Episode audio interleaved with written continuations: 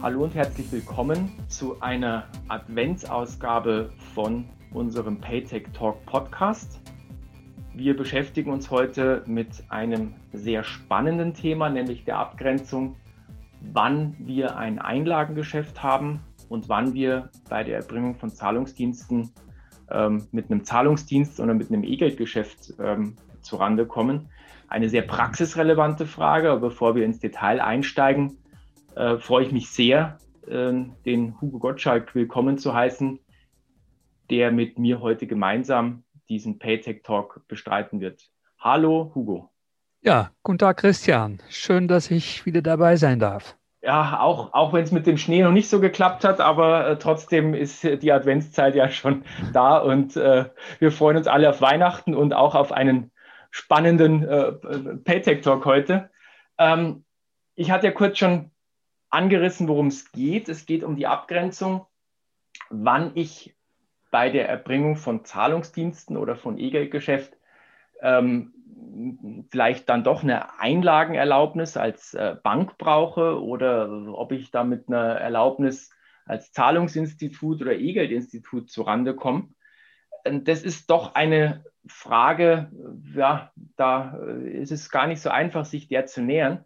Und deswegen haben wir uns heute mal etwas anderes überlegt. Wir machen nämlich äh, nicht nur einen Podcast, sondern kombinieren das auch gleich mit einem äh, kurzen Webinar. Deswegen haben wir das als Arbeitstitel auch heute Podina genannt. Und ich würde jetzt vielleicht gerne, bevor Hast wir. Hast du dazu die Rechte schon angemeldet? das sollte ich schnell machen. Das okay. Weil wahrscheinlich werde ich dann äh, der, der nächste Influencer mit dem Podinar-Begriff und äh, kann mich ins Kummer verdienen. Also genau. äh, ich werde das gleich nach, nach unserer Aufzeichnung machen, Hugo. Vielen Dank für den Tipp.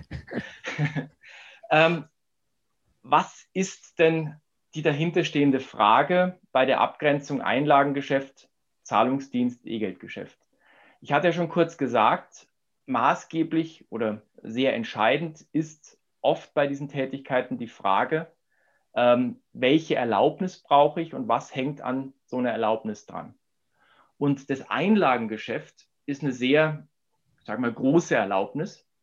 Ähm, um das Einlagengeschäft erbringen zu dürfen, braucht man in Deutschland, aber auch in anderen Ländern des europäischen Wirtschaftsraums eine Bankerlaubnis. Das heißt, der Gesetzgeber hat gesagt, derjenige, der auf fremdes Geld aufpasst, der muss sehr, sehr viel erfüllen.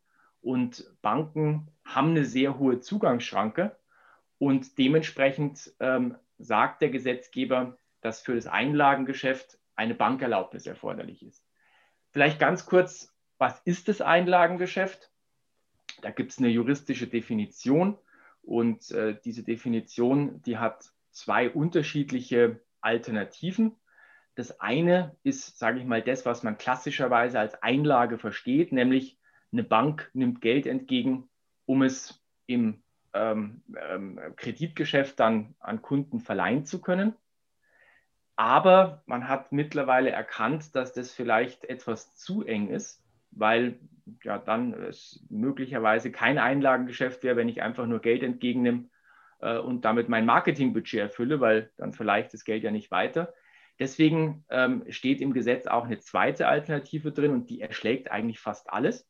Die sagt nämlich immer dann, wenn ich Gelder des Publikums entgegennehme und das auch ohne jegliche Bedingung zurückzahlen muss irgendwann mal, dann ist es das Einlagengeschäft.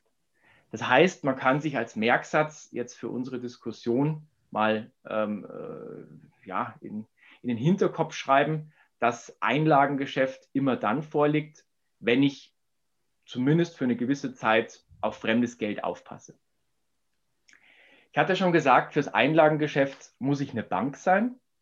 Und ähm, um eine Bank zu werden, brauche ich eine Erlaubnis der BaFin.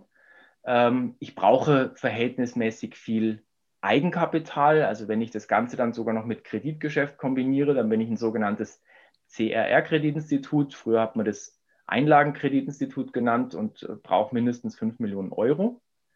Ähm, insofern muss ich, das hatte ich ja vorhin schon kurz erwähnt, sehr, sehr viel mitbringen, um so eine Erlaubnis zu bekommen. Demgegenüber sind die Erlaubnisse, die ich für Zahlungsdienste oder für das E-Geldgeschäft ähm, benötige, etwas einfacher zu bekommen.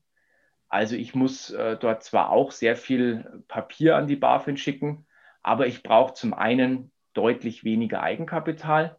Das Mindestanfangskapital für E-Geldinstitute liegt bei 350.000 Euro und bei Zahlungsdiensten, da variiert so ein bisschen, welchen Zahlungsdienst ich erbringen möchte, aber das Maximum an Mindestanfangskapital liegt bei ähm, 125.000 Euro. Also man sieht schon, das ist dann ein bisschen einfacher zu bekommen und auch die Art und Weise, ähm, wie man auf fremdes Geld aufpassen muss, unterscheidet sich so ein bisschen bei den Erlaubnissen. Also eine Bank unterliegt ja der gesetzlichen Einlagensicherung. Manche haben darüber hinaus noch eine freiwillige Einlagensicherung über ihre jeweiligen Verbände. Und ähm, bei Zahlungsinstituten und E-Geldinstituten hat sich der Gesetzgeber für eine andere Systematik entschieden. Ähm, da gibt es äh, zwei Möglichkeiten, wie die das fremde Geld sichern, nämlich zum einen über Treuhandkonten. Das heißt, da muss das Geld beiseite gelegt werden, darf nicht mit eigenem Geld vermischt werden. Und wenn dann dem Unternehmen was passiert, dann kommt der Insolvenzverwalter und kann im Idealfall auf einen äh, vollen Topf an Geld zurückgreifen. Oder aber, wenn man das nicht möchte, dann kann man auch versuchen, eine Bank oder ein äh, eine Versicherung äh, für sich zu gewinnen, dass die den Insolvenzfall absichert. So, das heißt, wir haben durchaus gravierende Unterschiede bei der Art der Erlaubnisse, die ich fürs Aufpassen auf fremdes Geld brauche. Und jetzt kommt was ganz Interessantes und jetzt fängt es an, auch interessant zu werden. Und Hugo, ich verspreche dir, jetzt äh, komm, kommst du auch bald zum Zug. ähm, wir haben nämlich für Zahlungsdienste oder zahlungsverkehrsnahe Tätigkeiten Privilegierungen im Gesetz. Der Gesetzgeber hat nämlich gesagt, ein E-Geld-Institut, das E-Geld herausgibt und im Gegenzug dafür natürlich Fiat-Geld entgegennimmt, das muss zwar auf dieses Fiat-Geld auch aufpassen, aber der Gesetzgeber hat gesagt, es ist kein Einlagengeschäft unter bestimmten Voraussetzungen, zu denen kommen wir gleich noch. Das heißt, obwohl das E-Geld-Institut im Prinzip genau das Gleiche macht wie eine Bank, also fremdes Geld entgegennehmen und darauf aufpassen, muss es keine Bank sein. Das ist mal anders gewesen. Bis ähm, noch in die 2000er hat man für, die, für das E-Geld-Geschäft eine Bankerlaubnis benötigt. Mittlerweile ist es eine Erlaubnis nach dem Zahlungsdienst der Aufsichtsgesetz. Und ähnlich sieht es auch für Zahlungsinstitute aus oder E-Geld- und Zahlungsinstitute, die Zahlungsdienste erbringen, auch die nehmen ja zumindest für eine gewisse Zeit Geld entgegen, das ihnen nicht gehört. Und auch da könnte man auf den Gedanken kommen, dass die ja alle das Einlagengeschäft erbringen. Aber auch da hat der Gesetzgeber gesagt, nee, nee, wenn ein Zahlungs- oder ein E-Geld-Institut Zahlungsdienste erbringt, dann darf es Geld entgegennehmen, ohne dass diese Entgegennahme als Einlagengeschäft gilt. Insofern kommt es maßgeblich für die Abgrenzung zwischen dem Einlagengeschäft und den zahlungsverkehrsnahen Tätigkeiten darauf an, ob ich im Einzelfall jetzt E-Geld habe oder vielleicht doch schon ein Einlagengeschäft oder ob ich einen Zahlungsdienst habe oder eben dann doch ein Einlagengeschäft und damit eben mit meiner Erlaubnis nach dem Zahlungsdienst der Aufsichtsgesetz nicht klarkomme. Nun aber genug der theoretischen Vorrede ähm, für alle Zuhörer, die jetzt äh, noch, noch dabei sind, wollen wir es jetzt ein bisschen äh, spannender machen. Und ich hatte gesagt, die Abgrenzung zwischen den einzelnen Tätigkeiten ist wichtig. Und ich würde gerne ähm, mit einem deiner Lieblingsprodukte, Hugo, beginnen mit dem E-Geldgeschäft. Und ähm, würde gerne erstmal mit dir klären, wann haben wir denn E-Geld und wann haben wir Einlage? Und ich habe schon vorher kurz gesagt, was eine Einlage ist. Vielleicht, Hugo, kannst du unseren Zuhörern ganz kurz erklären, was denn dann im Gegenzug dazu E-Geld ist. Gerne. Vielleicht nochmal ganz kurz zusammengefasst, was du vorhin gesagt hast. Äh, wir haben also, können also drei Arten von Konten haben, äh, wo fremde Gelder drauf liegen. Aus Einlagenkonto, aus einem Konto bei einem Zahlungsinstitut und bei einem E-Geldinstitut. Äh, und das macht die Sache natürlich, macht die Sache komplex. Und wann ist es Einlagengeschäft, wann ist es nur ein Konto für Zahlungsdienste und wann ist es ein E-Geld-Konto? Beim E-Geld, ich nehme einfach mal die Definition zu, wie es im ZAG vorgesehen ist, ähm, ist jede elektronisch, darunter auch magnetisch gespeicherte monetäre Wert in Form einer Forderung an den Emittenten. Ähm, wichtig ist hier, dass es hier um einen monetären Wert geht, der gespeichert ist. Äh, und das kann aus, aus, richtig aus einem Token sein. Das haben wir noch bei der Geldkarte. Da ist das Geld richtig gespeichert im Chip äh, auf der, auf der Girocard oder es ist ein Konto äh, und ein sogenanntes kontobezogenes E-Geld. Und da haben wir natürlich sehr schnell die Gefahr, dass es ins Einlagengeschäft reinrutscht und wo kann man da die Grenze ziehen. Zweitens ist eine Zahlung, äh, wird es gegen Zahlung eines Geldbetrags ausgestellt. Auch hier haben wir eine Analogie, äh, Entgegennahme von fremder Gelder. Hier kommen tatsächlich fremde Gelder, werden eingezahlt und es wird, wenn es ein kontobezogenes E-Geld ist, also auf ein Konto gespeichert. Also es ist ein Prepaid-Produkt. Produkt. Man kann damit Zahlungsvorgänge durchführen. Da würde ich sagen, da haben wir, äh, da ist, zieht es also gleich mit einer Einlage und es sollte von anderen natürlichen Personen oder juristischen Personen, die nicht der Emittent sind, angenommen werden. Sonst haben wir einfach ein Zwei-Parteien-System. Das heißt, wir haben beim E-Geld äh, also eine sehr nahe beim kontobezogenen E-Geld, äh, also wenn wirklich das E-Geld auf dem Konto liegt, äh, haben wir also sehr eine Nähe zum, zum Einlagengeschäft. Und das macht, soweit wir das auch beobachten in der Praxis, macht das den Aufsichtsbehörden Schwierigkeiten, aber auch die einzelnen Institute, die sagen so, ist es jetzt E-Geld oder ist es kein E-Geld, betrachte ich es als Einlage oder nicht als Einlage. Ähm, wir sehen das zum Beispiel, und das ist äh, die Praxis hier in Deutschland, ähm, definitorisch ist zum Beispiel eine Prepaid-Kreditkarte, also eine Masterkarte oder eine Visa, die aufgeladen ist, ähm, wovon es also äh, über 3,5 Millionen Karten gibt hier in, in Deutschland. Ähm, das ist E-Geld, eindeutig. Wenn wir allerdings viele äh, Kreditinstitute fragen, äh, die diese Karten rausgeben, die melden das nicht als E-Geld, sondern betrachten diese Prepaid-Einlagen als Einlagengeschäft. Und da sehen wir schon die Schwierigkeit der Abgrenzung. Also das, das kann man ja vielleicht noch erklären, weil der Gesetzgeber sagt ja im ZAG, dass nur Geld, das ein E-Geld-Institut im Tausch gegen E-Geld ähm, entgegennimmt, dass nur das keine Einlage ist.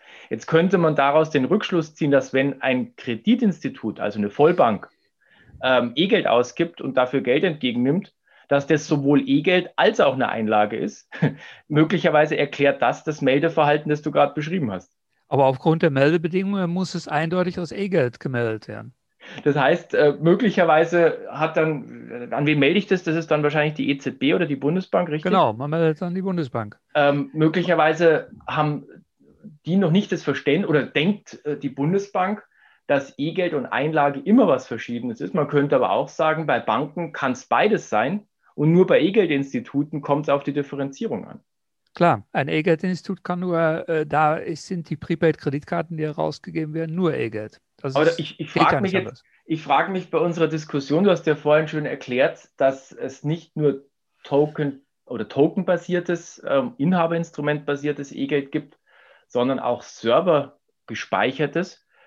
Aber da frage ich mich, muss ich da nicht jede Einlage auch E-Einlage nennen? Weil ich glaube, die Zeiten sind vorbei, in denen eine Bank ähm, ihre Bücher nur auf Papier führt. Das heißt, eigentlich jedes Girokonto, jedes Tagesgeldkonto, jede, jedes Sparkonto ist doch letztlich elektronisch irgendwo gespeichert. Richtig. Und von daher ist die Abgrenzung äh, ist schwierig. Ähm, und das wird dann noch schwieriger, wenn wir ganz neue Produkte, aber darauf kommen wir vielleicht später nochmal zurück, äh, wenn wir ganz neue Produkte wie ein digitaler Euro, der irgendwie auf dem Blockchain, auf ein Konto, auf ein dezentrales Konto im Blockchain gespeichert ist. Ist es auch noch ein Zahlungskonto? ähm, da, die Frage wird aufkommen. Die wird, die ist, ist heute vielleicht noch nicht relevant, aber vielleicht in einem Jahr relevant. Ähm, die, die, die, die Aufsichtsbehörden ähm, machen sich da unterschiedlich oder haben das Problem natürlich erkannt. Das Problem ist eigentlich dadurch entstanden, historisch gesehen, dass es eigentlich E-Geld nur tokenbasiert war.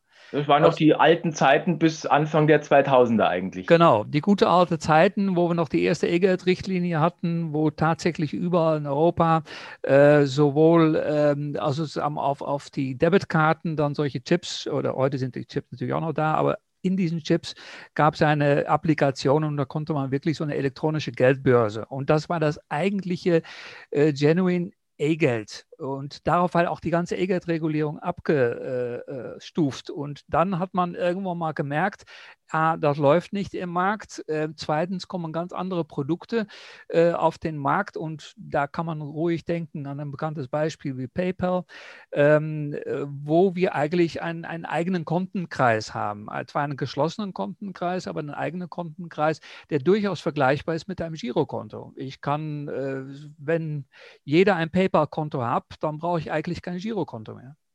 Ja, da, da hilft mir auch ein Unterscheidungskriterium zumindest momentan wenig weiter, weil was der Gesetzgeber, ich hatte es vorhin schon kurz angedeutet, der hat ja gesagt, ähm, ja, ich privilegiere E-Geld, aber nur unter bestimmten Voraussetzungen. Und eine der Voraussetzungen ist, dass ich für E-Geld keinen Zins zahle oder auch nicht so etwas ähnliches wie Zins. Also da steht dann im Gesetz auch keine Vorurteile, kein Vorurteile, keine Vorteile die äh, mit der Länge der Haltedauer in Zusammenhang stehen. Das heißt, ähm, was man sagen kann, sobald ein Zins bezahlt wird, also ein Guthabenzins, ist es eine Einlage und kein E-Geld für ein E-Geld-Institut mehr, richtig? Richtig.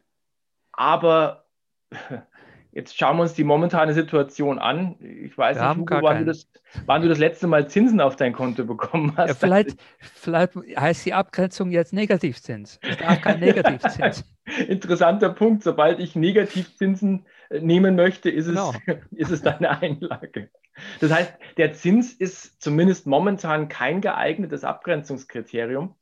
Ähm, aber was unterscheidet dann letztlich noch ein Girokonto von einem E-Geldkonto? Ist es dann nur noch der berühmte Scheck und der Wechsel, den ich theoretisch, in der Praxis ja auch nicht mehr, aber theoretisch auf mein Konto einreichen könnte?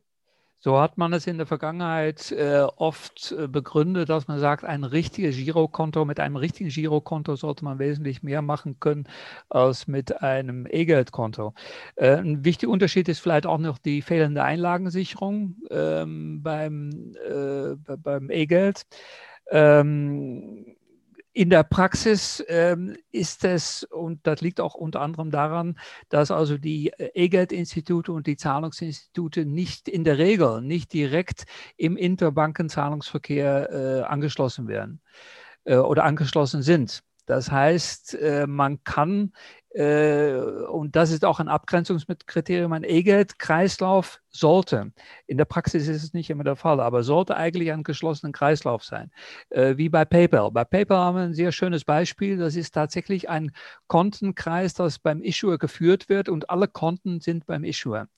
Das heißt, eine Zahlung ist immer von einem PayPal-Konto auf einem anderen PayPal-Konto.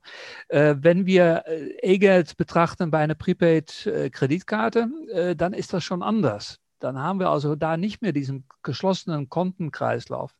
Aber in der Regel äh, ist der, der, der das E-Geld ist also nicht, es ist nicht möglich, mit einem E-Geld-Konto direkt eine Überweisung von A nach B zu einem anderen Kreditinstitut äh, zu machen.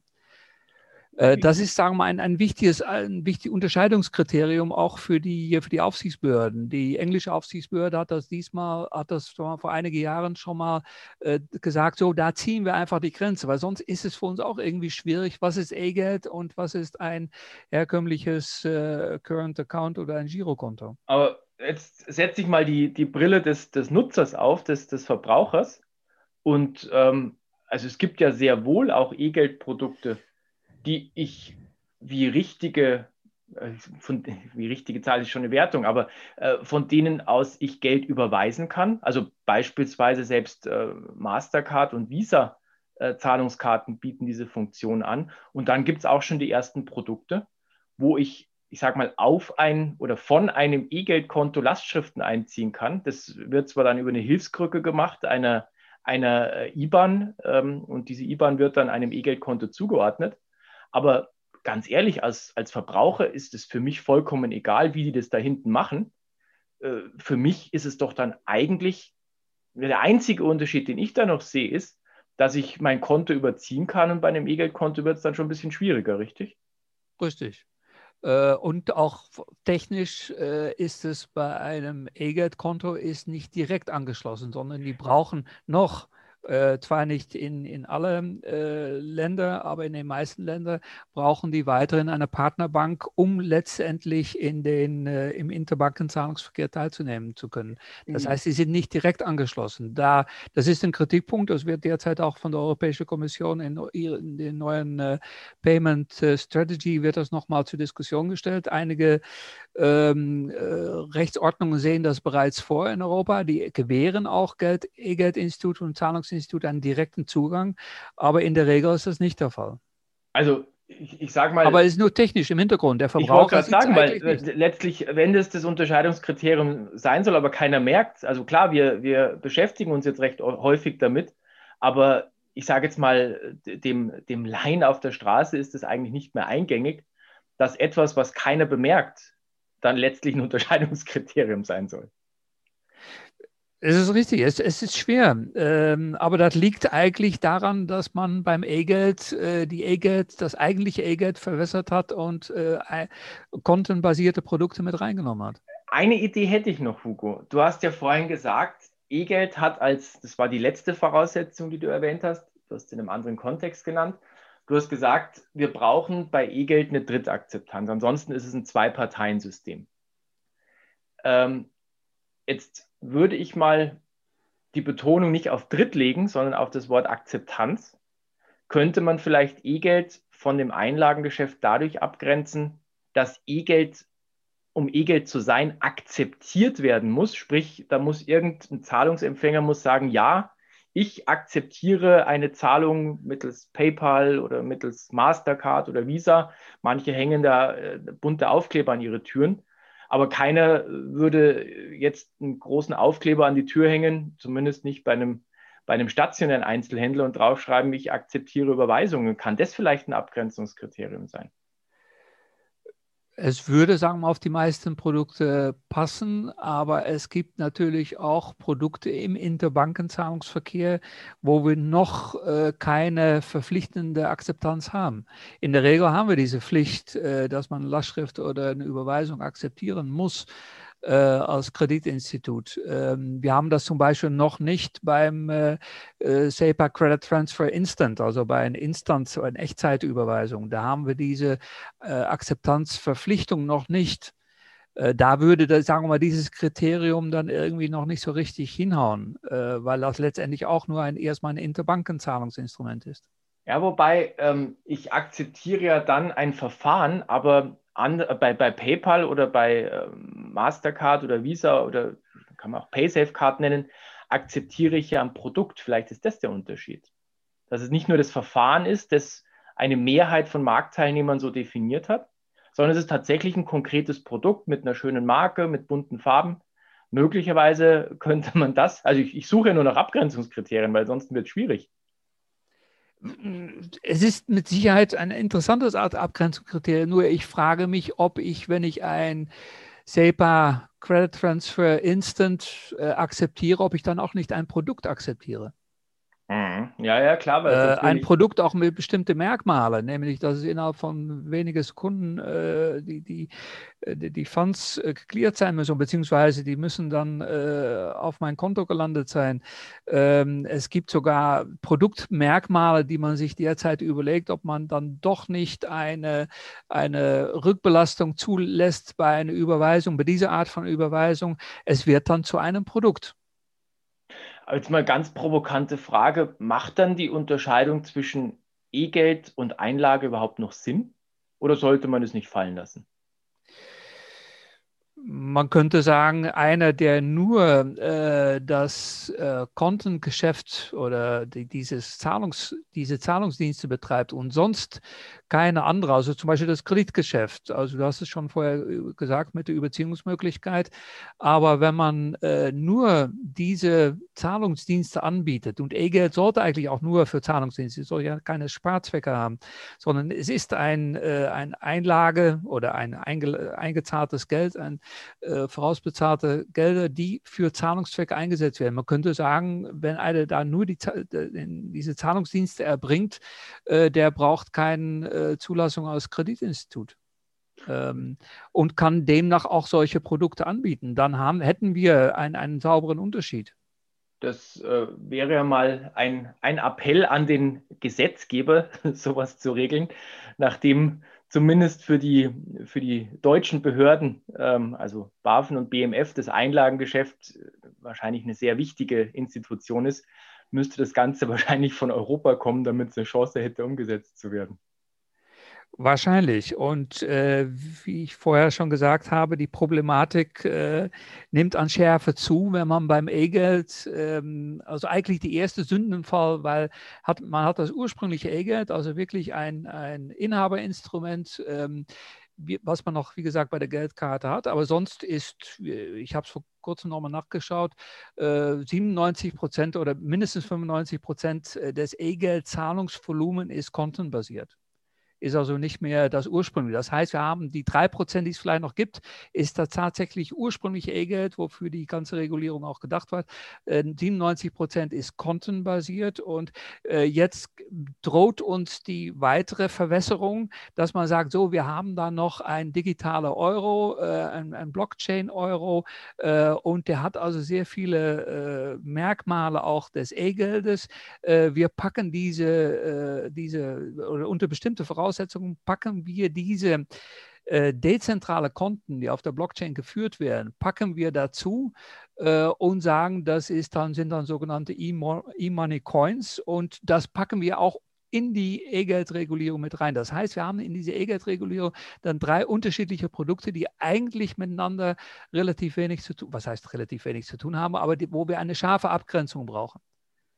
Das wäre eigentlich nochmal ein weiteres Argument dafür, dass wir uns von der, von der Technik komplett lösen und, und wie du jetzt gerade gesagt hast, sagen, ähm, wir gehen zurück zu dem klassischen Einlagenbegriff. Ich hatte es ja vorhin erwähnt, nur dann, wenn ich Geld weiterverleihe, ist es Bankgeschäft. Wenn ich Geld nicht weiterverleihe, sondern beiseite lege, ist es dann eben kein Bankgeschäft, sondern eine Tätigkeit, die dann auch jemand anders machen kann.